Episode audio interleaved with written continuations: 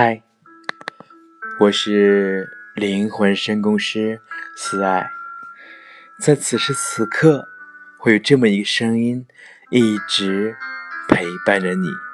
今天呢，为你带来的是说话心理学，用兴趣做诱饵，投其所好。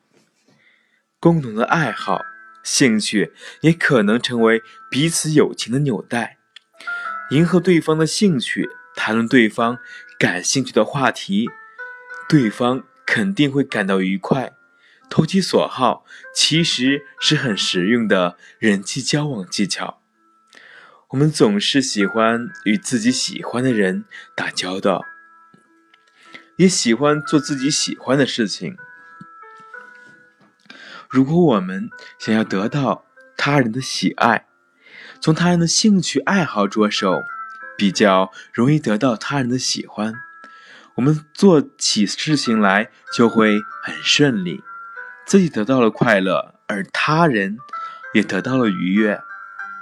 都爱下棋，在路边棋场相识，相互成了棋友；都爱钓鱼，在湖边相识，成了钓友。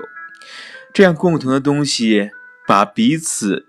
召唤到一起，在共同切磋中，便结下了友谊。某军校外面有一条清幽的小路，早晨常有人到这里跑步锻炼。一位姓王的教友教员和一位姓高的教员，每天跑步之后在这里相遇，然后一起散步。边走边聊，由一般寒暄到相互了解。两个人都爱好写作，少不了交流体会看法。彼此虽没有物质的交往，却都觉得受益匪浅，渐渐成了好朋友。有一对青年男女恋爱了，姑娘的父亲是高官，小伙子不仅人精明能干。长得一帅气，但家在农村，故而当姑娘对父亲提起这个小伙子时，小伙子时，其父认为门不当户不对，便断然拒绝。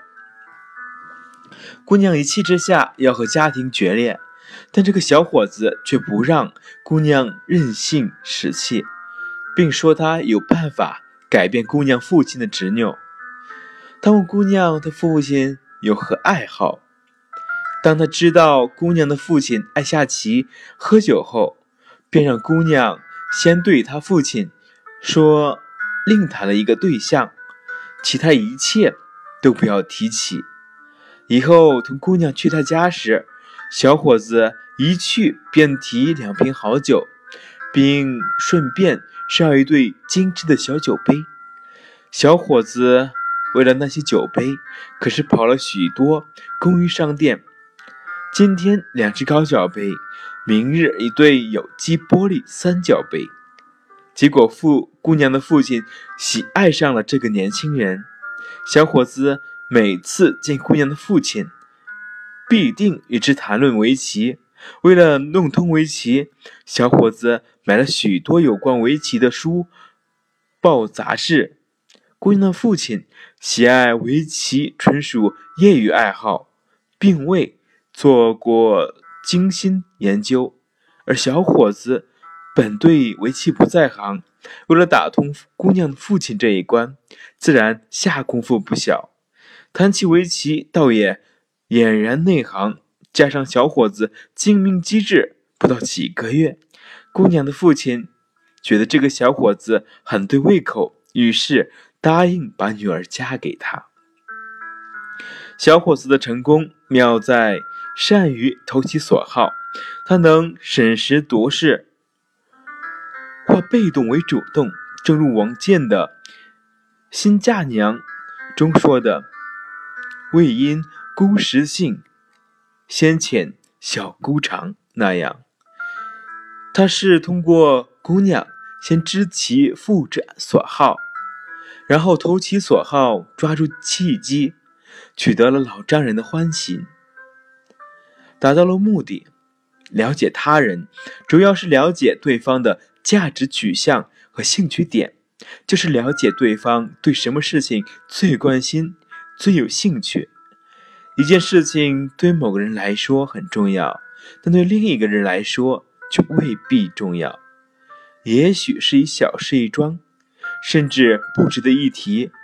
如果你不了解对方的兴趣点，只顾自己好心好意的帮关心、帮助对方进行感情储蓄，在对呃，在他看来也许毫无价值，这就起不到感情储蓄的作用了，甚至会被认为是添麻烦，从而变成对感情账户的支取。所以，一定要了解。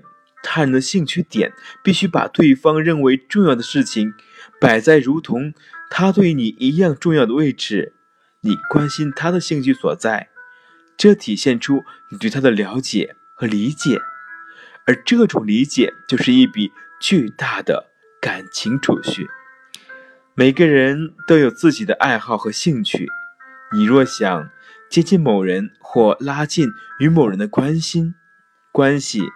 你就应该努力对他所感兴趣的事情做深入的分析和了解，利用这种兴趣可以架起一座与人沟通的桥梁。在现实生活中，如果能够投其所好，你的人际交往就会顺利得多，事情也会好办得多。卡内基在《如何赢得朋友》一书中列举了。十条人际交往中应该掌握的技能，其中一条就是谈论别人感兴趣的话题。卡内基说：“经常让别人感到他很重要，认为别人重要，说明你尊重他，并且人们常常希望在别人某一方面的能力表现不足的时表现自己。在与人交谈的时候，智者总会找到对方。”感兴趣的事或物进行交谈，使谈话的气氛友好而和谐；而愚者呢，则对自己感兴趣的事情或自己的爱好大肆吹嘘，使对方感到谈话索然无味。所以，不同的谈话形式带来的结果也不尽相同。在这里，非常感谢有你的陪伴。